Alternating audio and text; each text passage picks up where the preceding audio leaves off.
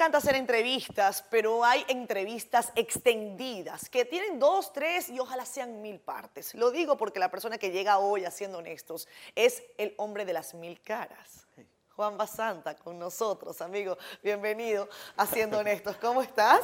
Quiero. ¿ya, ya te vacunaste? Sí, claro que ¿Te sí. puedo dar un abrazo? Claro que sí, entonces- como siempre, mi amor. Qué gusto tenerte aquí. Igual. Bienvenido a tu silla de director. Ya vi, ya vi. A la mía de impostora. porque de directora No, de estrella, de estrella, nada. de estrella. No, pero de estrella nada. los- los- las estrellas se estrellan.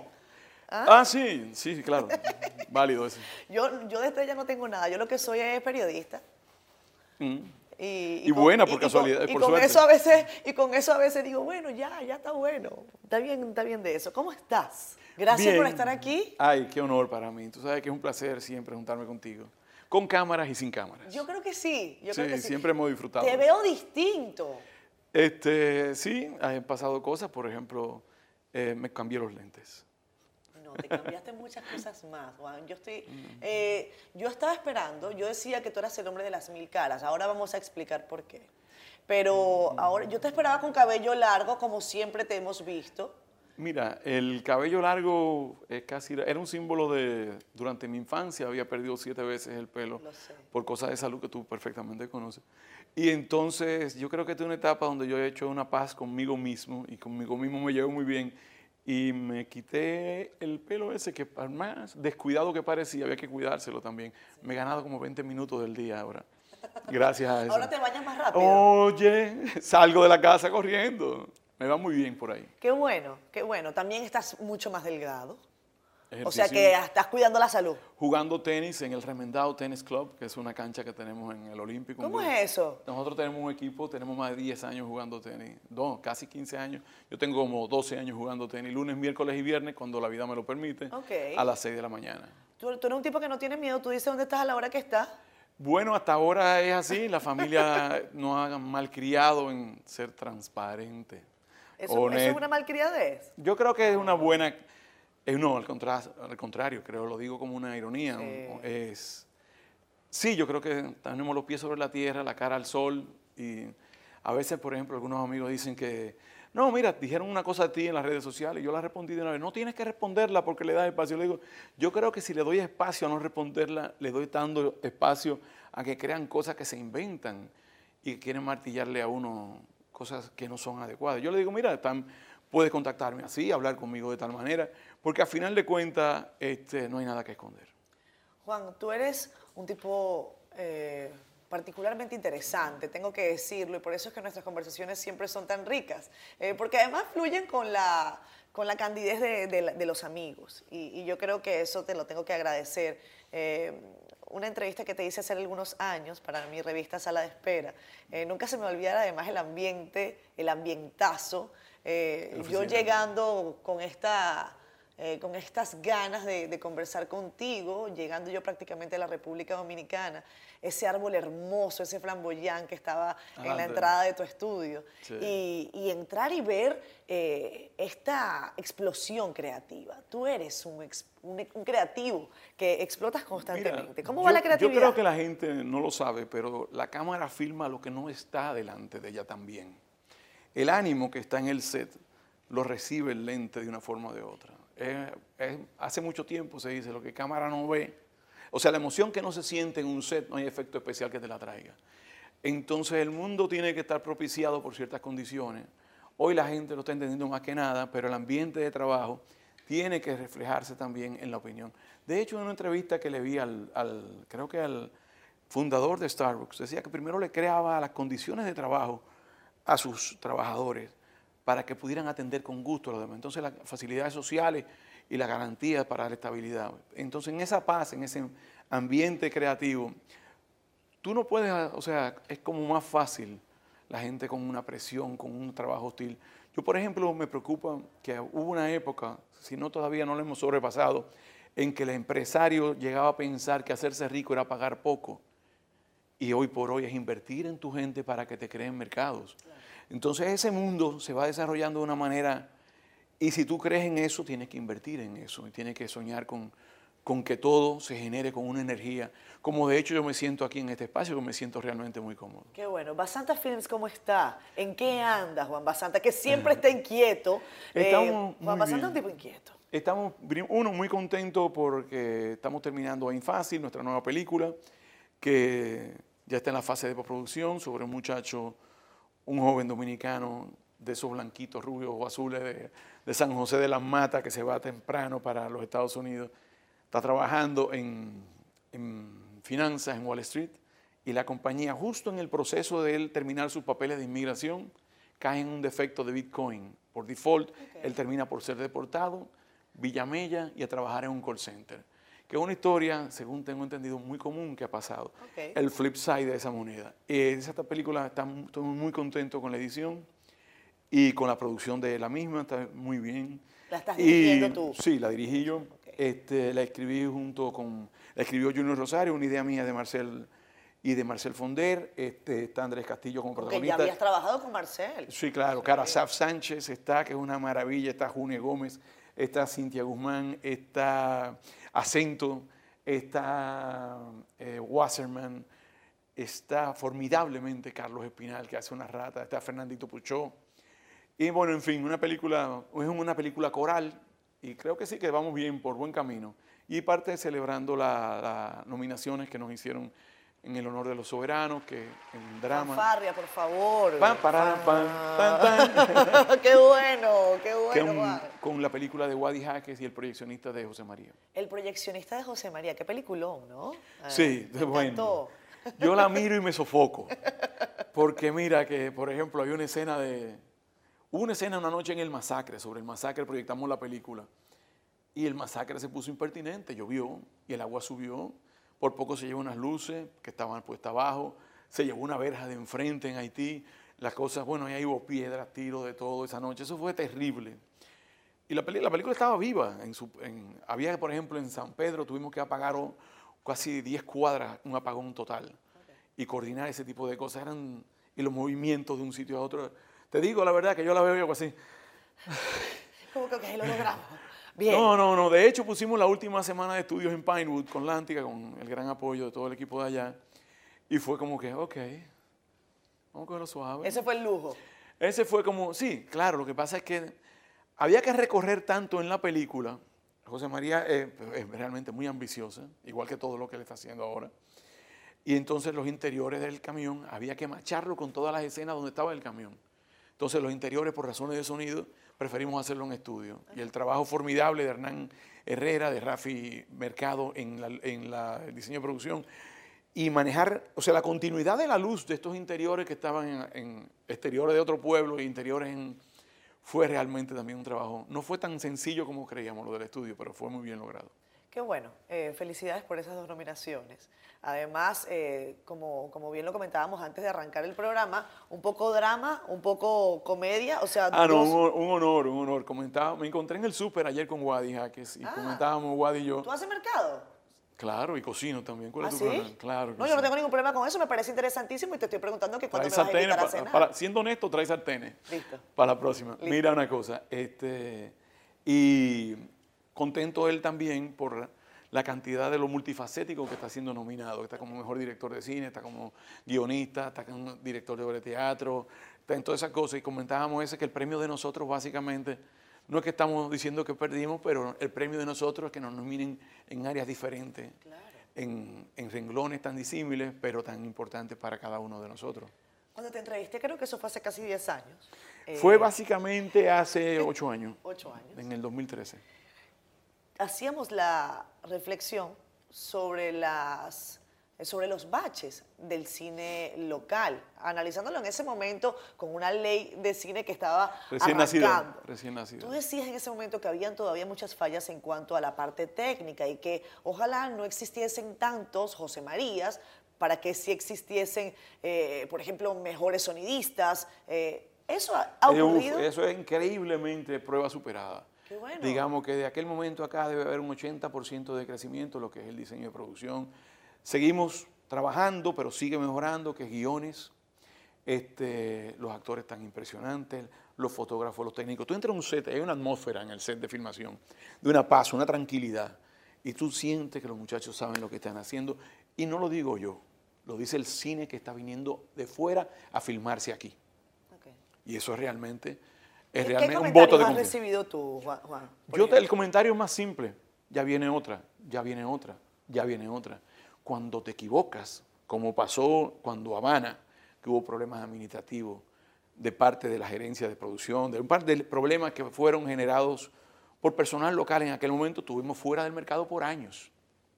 O sea, la respuesta, la, la, crítica negativa es la ausencia de trabajo. La crítica positiva es la llegada de más trabajo. Tú vales en la industria nuestra, tú vales lo que haces por tu última vez. Si ahí te equivocas, arrastras contigo un montón de consecuencias que te pueden destruir la carrera. O sea, ¿tú sientes que el cine dominicano está en proceso de maduración? Uf, uf, uf, todo, todo, todo, todo, todo, todo, desde la comedia, todo, todo está mejor. Ese paciente está mucho mejor. ¿Cuál es a esta fecha? Yo sé que es una pregunta quizás un poco impertinente, pero ¿cuál es a la fecha tu película eh, favorita? No la, digo dominicana, ¿no? Digo de Dominicana, a mí me gusta mucho Carpintero, me gusta mucho La Gunguna. Este, básicamente, pues, lamento decir que una trabajé yo, pero eh, hay muchas más, hay muchas más. La otra, eh, vi la otra Penélope, me encantó, la lucha de Ana, de Vladi. Y hay mucho trabajo. Yo me acuerdo llamar a, a, Fran Peroso cuando vi Colado porque me pareció muy agradable la comedia. Y los trabajos que está haciendo que no han salido públicamente todavía de, de, este muchacho, de, no de Juan Antonio Bisonó, que viene por ahí. Este, están caminando, hay cosas realmente muy bien. Me gustó mucho, ¿cómo se llama? La familia Reina. Y, y van cosas, y van cada vez Y La Rota tiene unos valores de producción impresionantes, la de Félix Germán. Este, y tú lo ves, que ponen el corazón, la producción, y lo ponen delante de la cámara. Y aunque tú no lo quieras, o sea, la gente no se da cuenta, cuando tú te expones de esa manera, te arriesgas de tal manera, realmente es con el corazón, no hay forma de hacerlo. Me decía un amigo que el mundo, no importa la profesión que tú tengas, se divide en dos tipos de gente en cada profesión. El mecánico y el artista. El mecánico opera y el artista es el mismo mecánico pero con pasión. Increíble, ¿no? ¿no? lo había visto de esa manera, pero es, muy interesante. Incluso estaba pensando aplicarlo a, lo que uno hace diariamente. Eh, en este momento de tu carrera, ¿estás siendo más artista o más mecánico? Yo creo que ya el mecánico murió hace tiempo. Yo creo que después que tú tomaste la decisión... Hay una cosa que es que técnicamente y operativamente son herramientas, todas las herramientas, el color es una herramienta, la luz es una herramienta, la comida es una herramienta. Pero cuando tú combinas los elementos con un sentido que va más allá del trabajo final, sino que va al contacto humano, a la trascendencia personal, que va a conectarte con los otros seres, tienes que encontrarte con los ojos tuyos, tienes que encontrarte con los ojos del alma de la gente. Y ese es un proceso que no se hace fríamente, que no es la suma de uno más uno. Es uno más uno da, da todos, no da dos. En redes sociales sigues manteniendo esa sentencia cineasta para siempre. Ah, sí, eso es, que no se va a perder. Es una. Nosotros vemos la vida y la editamos constantemente. Y editamos hasta los recuerdos. Editamos el camino, vamos. La gente tiene memoria selectiva. pero nosotros vamos. Es que la forma de hablar, la sintaxis cinematográfica. O sea, eh, si yo veo que el, el piso de tal cosa, la luz está en tal sitio. Entonces tú lo cuando tú vas a organizar un discurso, ¿cómo decir eh, me voy? A veces me voy diciendo adiós, o me voy a un silencio, o me voy sencillamente eh, el vacío. Entonces tú tienes que, nosotros como que hablamos otro idioma que ahí cada día es más común, pero es un idioma muy, muy particular. Y es por el tema de organizar cómo decir las cosas, básicamente, que es lo de cineasta para siempre. Te entiendo. Juan. Como tú eres periodista para siempre. Totalmente. Tú investigas. Todos los días. Tú investigas. Y tengo el honor de decirte que de la poca gente que hace la tarea. Porque muchas veces, siendo honestos, vas a una entrevista y te dicen, cuénteme, ¿qué está haciendo ahora? ¿Y cómo le va con su tía? Es perfecto. ¿Y qué fue lo que le motivó a hacer tal cosa? Y tú dices, pero ven acá, y esa es la conversación, eso está en Google. Claro. Y la gente piensa que es un gesto arrogante. Bueno, yo puedo serlo porque papi era argentino, pero bueno, es otra cosa. Eso- es- eso- pero no mentira, eso es- es un tema muy sencillo, que es que la conversación va a entrar en un nivel más adecuado si yo me preparo sobre quién eres tú y tú te preparas sobre quién soy yo, o sobre qué queremos hablar el tema. Es cierto. Y evoluciona diferente todo. Em- evoluciona distinto y, y yo creo que, que las conversaciones periodísticas, sobre todo las entrevistas, deben ser un poco eso, ¿no? Eh, Claro. yo, yo puedo leer mucho sobre ti. Siempre digo que debo leer más sobre ti, no por ausencia de trabajo, sino porque yo siento y me voy a sumar a la crítica de los que consideramos que tú deberías estar más tiempo con nosotros. Debería yo saber más de ti siempre, pero eres un tipo hasta misterioso a veces. ¿Quién yo? Sí. Ah, era de mí que tú estás hablando. Sí. Mira, yo pienso que el, el nuevo superpoder, ¿Qué? ¿El misterio? no, la- el anon- el- tú quieres ser superhéroe ahora. La anonimidad. Es ser anónimo es, una- es un gran privilegio. Si tú puedes preservar una parte de tu vida. Nadie imaginaba que cuando George Orwell nos decía en 1984 que nos iban a vigilar, nunca se imaginó que quien nos iba a vigilar era uno mismo. La gente se vigila y se expone constantemente. Su privacidad. Todo. Eh, Bueno, algunos se exponen de la manera que ellos quieren. Esa, pie- esa falsa piel digital que se inventan para creerse felices por lo menos en su post. Increíble. Bueno, entonces en eso tú te das cuenta que sí, hay algunas cosas. Es, es así. Por ejemplo, no subir fotos de tu familia, de tus hijos. La, ya la gente tiene un criterio de que todo tiene que estar, de que va a comer esto, de que la cosa. Pero yo no soy de esa generación. Este, y sencillamente me gusta el silencio de, de- de la, de la noche y de la privacidad. Poder tener un poquito de eso, poder hablar como cuando estábamos hablando tú y yo allí tranquilos en, en la esquina. Ese tipo de cosas, el que pueda preservarlo, que lo logre. Sí, el que pueda conservar algo de anonimato en estos tiempos tan Claro, difíciles. Yo decía al principio que yo de impostora, montada en una silla de estas de director, eh, Juan haciendo sus apreciaciones desde el punto de vista eh, de la industria, que yo creo que es importante que se hable una y otra vez, y sobre todo en estos tiempos. ¿Y por qué que creo que además ha sido súper oportuno que vengas en este momento, Juan? Hay campanadas de reforma fiscal. Y cada vez que hay reforma fiscal en ciernes, la gente empieza a decir por dónde se recorta, por dónde recorta el gasto el gobierno, por dónde tal. Y una y otra vez es recurrente escuchar voces que dicen, bueno, que le quiten incentivos, a, por ejemplo, al cine. Mira, eh, porque están mal informados, vamos a empezar por eso. La ley de cine, el artículo 34, que es el que fomenta con el 25% de tus impuestos sobre la, sobre la renta, fomenta la industria subvencionada dominicana, andaba por 1.600, 2.000 millones de pesos al año. Básicamente, esa etapa, como se concibió, era para la educación profesional de, nuestro, de nuestra industria. El crecimiento industrial subvencionado e iba a dar como resultado una industria capaz de ser el anfitrión de una industria internacional. Entonces, si sacas el cálculo, deben ser 36 millones de pesos, de dólares, lo que pudiera significar esos casi 2 mil millones de pesos. ¿Qué pasa? Que cuando tú traes 100 millones, que están viniendo mucho más, tú traes 200 millones de dólares que están llegando al país por el artículo 39, que da a su vez 25% de incentivo fiscal, o sea, te devuelven 50 en créditos fiscales. Y encima, pero te cobran de 200 millones de dólares, te cobran el 27%. ¿Qué quiere decir eso 27%? Que entraron 54 millones de dólares al país. Entonces, nosotros no somos un problema, nosotros estamos dando beneficio al país. Y cada vez más, encima de eso, que se compensa la balanza en términos económicos y en términos fiscales, está la gran ventaja de que ninguna industria emana cosas, valores tan positivos internacionalmente como la industria del cine. Yo siempre puse el ejemplo de cuando en años atrás Robert De Niro filmaba aquí El Buen Pastor. Angelina Jolie declaró que estaba embarazada de gemelos aquí.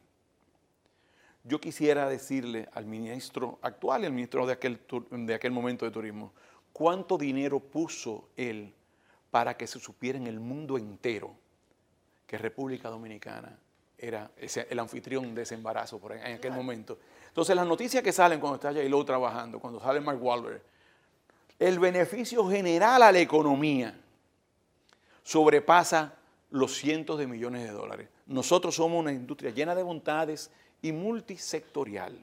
¿Qué quiere decir esto? Que si estamos aquí nosotros filmando una película, el pintor gana dinero.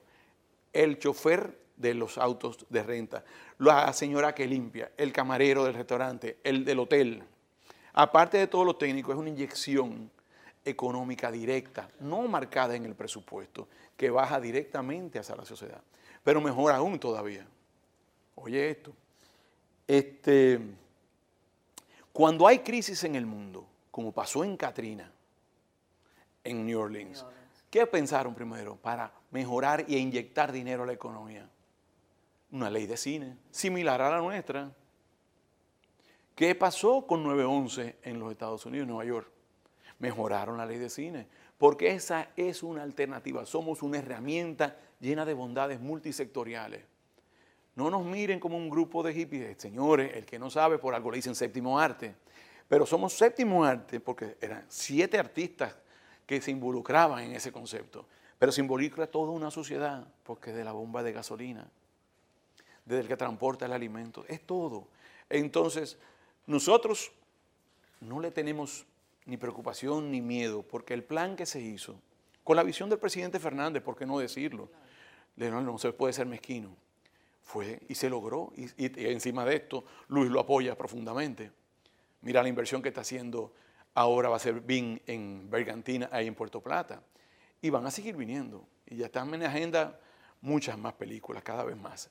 Entonces nosotros, este, yo creo que estamos muy orgullosos y no hay por qué preocuparse en la industria del cine. Al contrario, nosotros somos un aliado de la economía dominicana.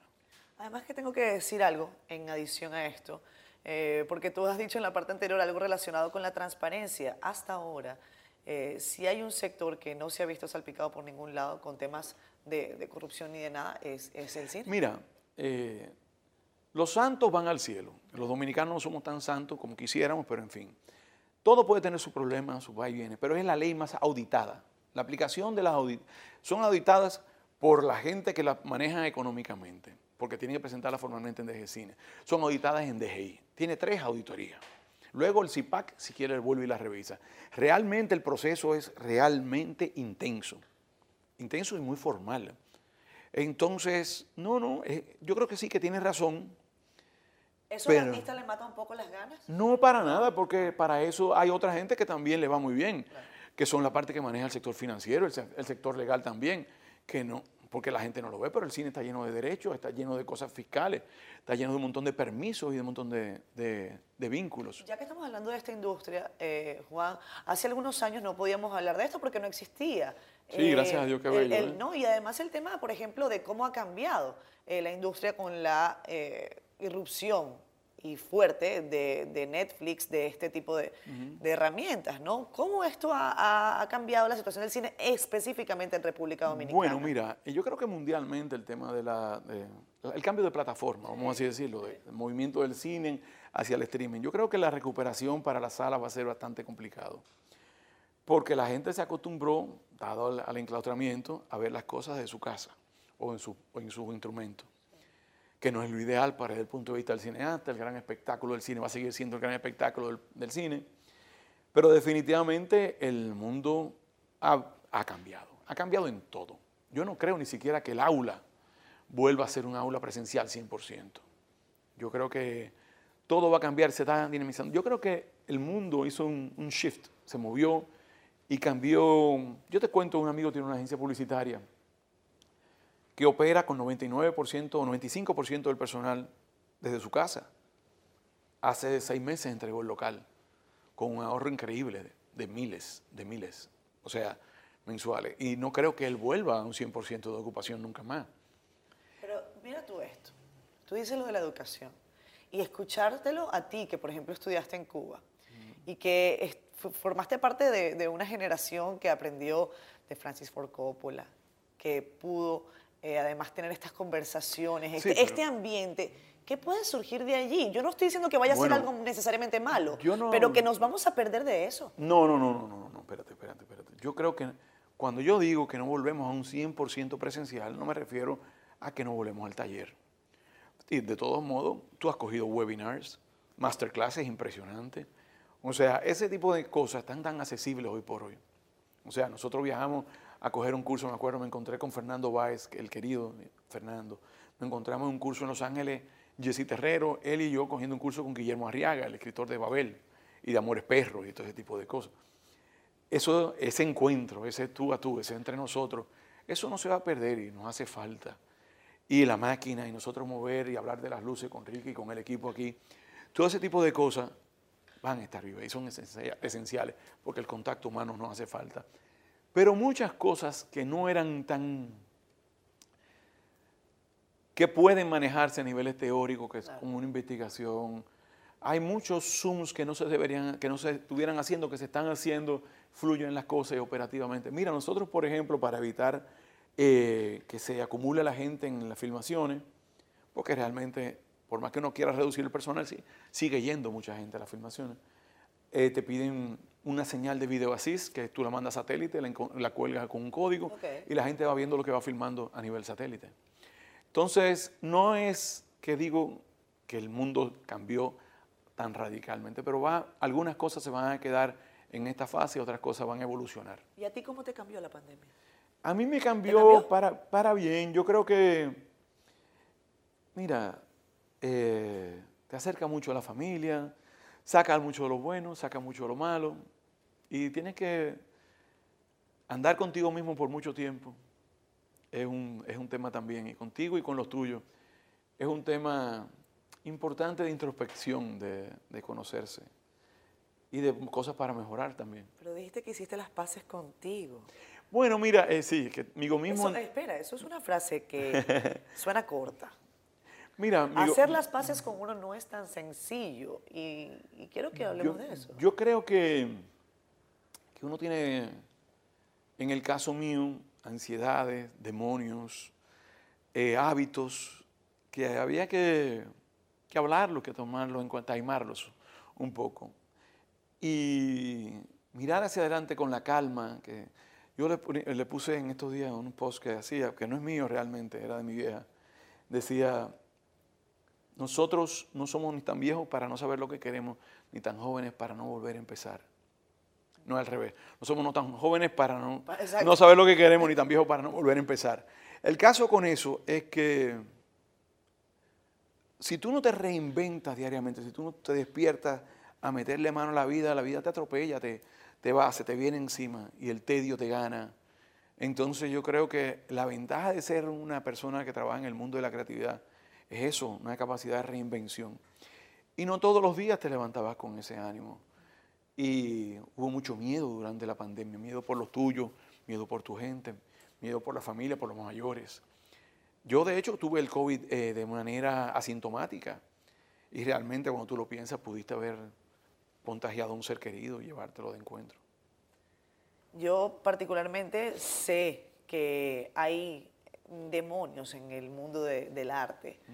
y, y son demonios a veces a los que uno les hace un guiño como las máscaras que tenías en tu oficina. ¿Dónde están esas máscaras? Están en mi otra oficina, esta mi oficina. Ah, ¿te las llevaste? Sí, claro que sí, las máscaras están ahí. Este, yo creo que ahí están los demonios de Tasmania, están los demonios, el del Mónico, que es un buen steak también.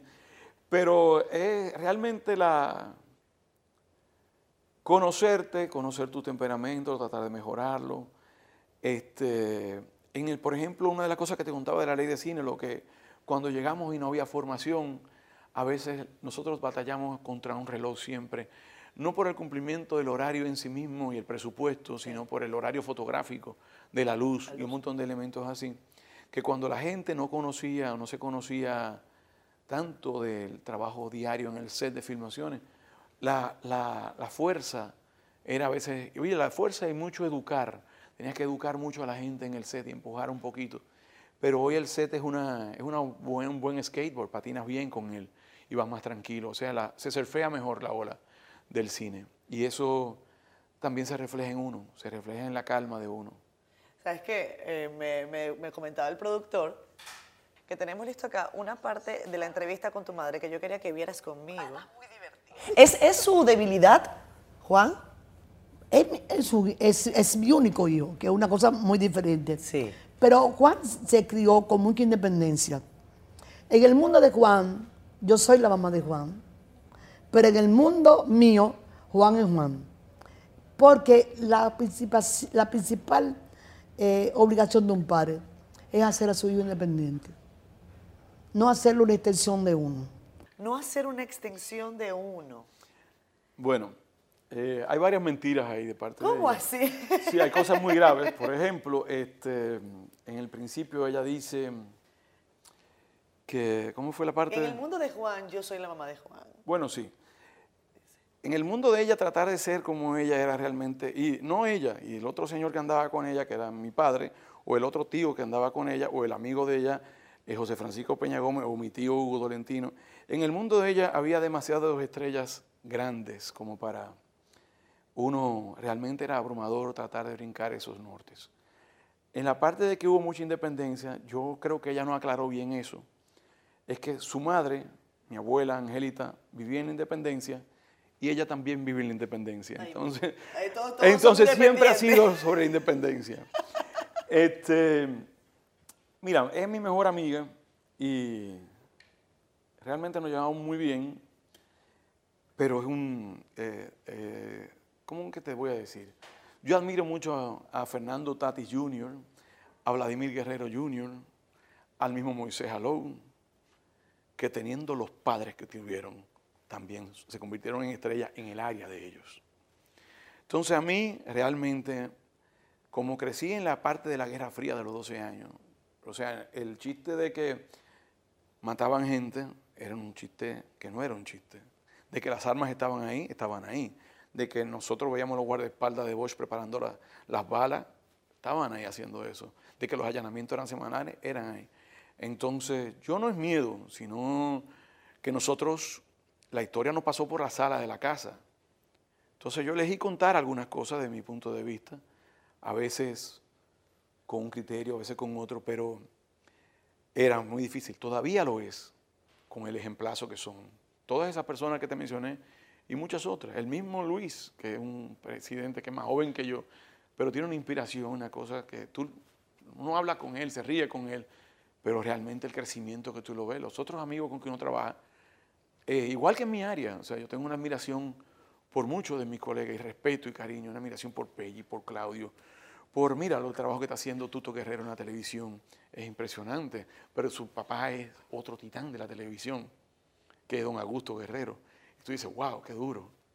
Claro. Entonces, yo no, yo creo que, que yo creo que yo escogí bien. Escogí bien la cigüeña que me trajo donde ellos y escogí bien para dónde me, me voy. Pero no, te- no estoy tan lejos, porque una de mis pasiones es y seguirá siendo la comunicación política. Y vamos a hablar de eso cuando regresemos. Eh, eso es en breve. Juan es un hombre además que yo creo que ha eh, captado de su madre un respeto particular por los derechos de las mujeres. Estoy con Juan Basanta, un amigo eh, de esos que yo cultivo con particular eh, cariño. Es Juan, mutuo, mutuo. Óyeme algo, ese respeto por los derechos de la mujer y esa lucha por los derechos de la mujer que yo siento debe hacerse diariamente, eh, te viene de tu madre. Viene de mi madre y viene de muchas otras madres más. Viene mucho, este, la educación de nosotros viene de mis abuelas, viene de, viene de todo, viene hasta de mi hermana, viene... ¿Qué pasa? Cuando la dictadura trujillista, toda esta todos los que no pensaban como Trujillo no tenían espacio en algunas escuelas. Entonces, por ejemplo, tenemos que muchos de nosotros coincidimos, la gente más revolucionaria o más cerca de la izquierda, igual que le pasó a mi mamá, estuvieron en el Santa Teresita, donde estaban unos pilares que eran las Roques, Doña Tiaita, Tía Mineta, Tía Lourdes, son unas mujeres, Tatá, un grupo de mujeres que te fueron educando. Pero encima de eso tú tienes a, a Magali al lado con Fafa, tú tienes a Piquirora, la mamá de, de Patricia Solano, un montón, a Carmen Mazara, la mamá de Guido, todo un grupo de mujeres, Carmen Rita, tiene, son todas mujeres, un matriarcado, mujeres que detrás de todo gran hombre hay una gran mujer, cuidado, que aquí el lío estaba complicado, no se sabía quién era quién, y los roles que fueron jugando, igual que en Cuba tú tienes a Idea Santa María, igual que mi hermana, por ejemplo, que es hija de doña María Hernández, la del Ballet Folclórico de México. Yo creo que el culpable en mi vida del valor y respeto a la mujer es Walt Whitman, que dice que amo al hombre tanto como a la mujer, pero entiendo que nada es más grande que la madre de los hombres. Fíjate que estamos en República Dominicana en un momento en el que vale la pena hablar de este tema y Mm. lo pongo las veces que tenga que ponerlo porque entiendo hay que seguir dando la batalla. En República Dominicana las mujeres no pueden acceder a abortar por causales que están eh, perfectamente escritas, perfectamente, como digo yo, eh, en- metidas dentro de candados. No es un tema de libre albedrío, eh, no es un tema de aborto libre, que también hay países que lo tienen contemplado de esa manera. ¿Qué opinas tú? Yo pienso que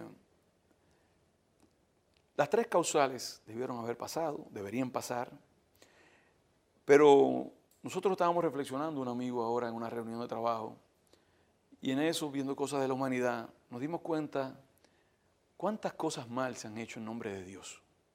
Buñuel se lavaba las manos diciendo que era ateo, gracias a Dios. Yo creo que tu creencia y yo creo que el trabajo y el, el campañeo religioso para quitarle la decisión a la madre sobre su vida y sobre la de su niño, contra, es realmente hoy por hoy un atraso de una manera que yo no, yo, yo no sabía cuánto miedo le tenían a estos. ¿Qué te puedo decir? Yo me siento como en un capítulo del Código da Vinci a veces. Totalmente. Es una persecución. Tú oyes el circo que arman y realmente ponen en tan último lugar al ser humano. Es como un poco en la época de las cavernas. No, no, no, me parece. Bueno, gracias a Dios vimos Game of Thrones. Pero es una cosa impresionante y nuestro país tiene que superar eso. Tiene que superarlo. Yo creo que Luis. Yo nunca me entendí por qué, por ejemplo, la protesta era frente al palacio con el que contaban con el apoyo. Porque todo en palacio estaban alineados. La protesta no hubiera sido mejor en el Congreso por las tres causales. Digo, siempre me lo pregunté eso. Sí. Bueno, existe en República Dominicana la, la- la idea de que el presidente de la República puede- es el que motiva los grandes cambios, nos guste o no. Pero él hizo la propuesta. Él hizo la propuesta, él inició, él fue el que abrió el, debate, lo abrió él. lo abrió él incluso Abrió apoyándolo. No, Sí. fue, no fue que lo abrió rechazándolo, fue correcto. Es correcto, y, y quizás él lo que no se entiende es por qué los diputados de su propio partido no, no entran en la, en la sintonía creo si es que- una línea partidaria. Se ha apelado a que, bueno, que hay libre albedrío y que usted puede hacer lo que considere, pero no sé. yo pienso que todavía estamos superando problemas del caudillismo, del presidencialismo. Sí, claro. Yo creo que la gente no entiende que ahora la palabra honesta, honestidad, transparencia, quiere decir algo. Quiere, hay una, una gran diferencia. Muchos amigos que los tengo en todos los partidos me dicen, no, porque fulano, no, que tal cosa, que la cosa está pasando esto y tú no puedes ser diferente. ¿Tú sabes cuál es la diferencia entre la- esta gestión y las anteriores? Que no tenemos encubrimiento. Entonces, al no tapar las cosas, la gente todavía no entiende qué quiere decir eso. Por eso van y recurren a tocar la puerta del que manda. Cuando se está hablando de independencia de poder, del judicial, del legislativo, del ejecutivo. Entonces recurren todavía porque, la me- primero, las páginas de la historia no se cambian de un día para otro. Yo me acuerdo una noche que me pregunta durante la elección de Donald Trump contra Hillary. Me dice mi hijo, papi, ¿quién tú crees que va a ganar? 10 y 20 de la noche. Todavía no habían dicho. Y le digo yo, bueno, mi hijo, mira, después del primer afroamericano presidente, no viene la primera mujer. Eso no pasan así la página de la historia. Y efectivamente, nosotros estamos en un proceso de reeducación, todos, todos, todos aprendiendo, inclusive yo. Porque este país hay que cambiarle el medular, sacarnos algunos miedos, algunas deformaciones. Alguna gente te llamaba, por ejemplo, y te llaman todavía, para decirte que no, que, que si se puede dejar a mamá, que, que mamá tiene 20 años con ese cheque y no, nunca ha ido. Dice que por Dios, el Estado es una cosa como para que servirse, no para servirle a los demás. ¿Por qué decidiste, Juan, entrar en, esta, en estas lides? Tú has dicho, la comunicación política es una de tus pasiones y, y Yo creo fue que- importante el trabajo que hiciste para, en todo lo que fue el storytelling alrededor de la campaña del presidente Abinader. Incluso ah, has estado con, con este equipo de trabajo dando incluso hasta, hasta, Conferencias, hasta sí. conferencias de cómo lo hicieron. ¿Cuál fue el mensaje? ¿Por qué fue exitoso? Yo creo que la cabeza cambia por el corazón. o, la- o el corazón cambia por la cabeza. Que tú tienes que apelar a la parte humana de la gente. Para primero tienes que entender a la persona, conectar con ella emocionalmente. Entonces, una vez tú haces eso, entras en un diálogo, se desmontan las barreras.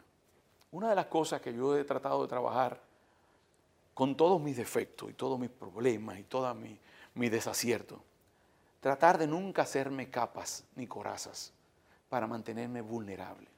Entonces, buscar el camino de acercarte a la gente a través de la comunicación y lograr transformar vidas ante eso, le da cierto sentido a lo que otra gente pudiera tratar de hacer con una película, con un discurso, como, como, lo, hizo, como lo hacen, lo hacer la humanidad entera, que va apelando a mejorar todo. Porque nosotros, o sea, si tú te pones y te vas paranoico y peleas con Big Pharma, si quieres pelear con las religiones porque son el opio de los... No, no, no. Vamos a hablar con la gente, que cambiando uno por uno, aunque sea uno por uno como un gran todo, tú vas a ayudar a mejorar la máquina, el futuro de lo que vamos a hacer todo. Entonces, en ese sentido, yo pienso que, que acercarte de una manera franca, honesta y, y siendo honesto, acercarte a, a- a la humanidad, a la parte humana del ser humano es una cosa... No creo que haya muchos más caminos, pero ese me apasiona porque como consecuencias es mejorarle la vida a mucha gente. ¿Tú confías plenamente en la gestión que está llevando adelante el presidente Abinader? Claro que sí, claro que sí. Confío mucho en su instinto, confío en su vocación. Yo creo que confío sobre todo en algo que perdieron de vista algunos, en su legado. Él está consciente en el legado que se lo debe a él, se lo debe a la historia, se lo debe a su papá, se lo debe a Hugo, se lo debe a Milagro, se lo debe a Peña, se lo debe a mucha gente que ha contribuido. Y mucha gente que está con él y que está con nosotros se lo deben como no se lo pagaron lo que se lo debían a Juan Bosch. Que quede bien claro eso. Y como se lo siguieron cobrando lo que se lo debían a Trujillo. Nosotros tenemos un compromiso con el bien de este país. Sabes que una de las partes más profundas de la entrevista que tuvimos hace un tiempo me dejó reflexionando durante algún tiempo. Y hablabas, y en esto no estoy cambiando el tema, al contrario, me estoy quedando en él. En ese momento tú decías que el cine dominicano, eh, el problema no era que fuera localista, sino que el problema era que la herida debía ser profunda. Y yo creo que hay heridas muy profundas todavía en la sociedad dominicana de las que se habla poco, de las que todavía eh, se debe seguir no solamente debatiendo, sino buscando la verdad. Y yo soy de las que apoya que en la República Dominicana se instale una comisión de la verdad, porque hay mucha, Claro, mucha, claro. mucha mentira, mucha oscuridad en décadas de este país. Mira, cuando trabajamos, tuvimos el taller aquel con, con Guillermo Arriaga, él comentaba que había dos personajes, había dos formas de tratar a un personaje para desarrollarlo. El exomorfo, que pasa por encima de las relaciones y tiene muchas relaciones. Y el endomorfo, que va a una relación y profundiza en ella. En aquel contexto yo te hablaba del cine dominicano, que era un cine hecho para nosotros, los dominicanos el cine, que es básicamente un cine local. Entonces el cine es dominicano cuando nuestras historias se hagan universales. Entonces tenemos muchas historias que exorcizarnos contarlas, bellas algunas, porque no todo tiene que ser dolor, no todo tiene que ser, o sea, hay como aguas para chocolate en nuestra tierra también. Pero además, ¿quién dice que no hay Y hay alegría en, dolor? todo eso, sí. Sí, sí, sí, lo hay, lo hay. Y hay muestras, hay gente trabajándolo muy bien y en ese sentido también estamos mucho mejor. De allá para acá es el mismo adelanto que hemos tenido en toda el área, porque el camino va bien. Juan, me gusta saber que has decidido cortarte tu cabello. A mí me encantaba tu cabello largo. Me gusta saber que podemos tener otras conversaciones como Bueno. estas en el futuro. No me gusta saber que se nos acabó el tiempo. Me parece siempre odioso, el tiempo es siempre odioso. Pero, ¿qué te digo? Estoy contenta por ti, porque te mantienes tú, aunque ahora tengas el pelo corto. No se lo doné a un amigo mío que lo va a usar ahora, me dice, para poder salir de noche. ¿Ah, sí? Hipólito lo va a usar ahora. ¿Lo va a usar Hipólito? bueno, pues, Doña Rosa, para que no lo reconozca Doña Rosa. Ah, No, no, no, increíble. Lo, lo importante es que Doña Rosa va a tener que, que a lo mejor ajustárselo. Eh, Bueno, puede ser que como el pelo mío es blanco, lo confundan con mi mamá. Juan, gracias, amigo. Gracias a ti, por Catherine. estar He aquí. pasado muy bien, muchas Ven gracias. Para, para que nos bajemos de este, De esta di- torre. Te quiero, ¿eh? Gracias, amor, igual. Espero igual, que igual. todo vaya bien, que vaya marchando y que nos veamos pronto. Así será. Nos vemos el próximo domingo nosotros. Bye, bye.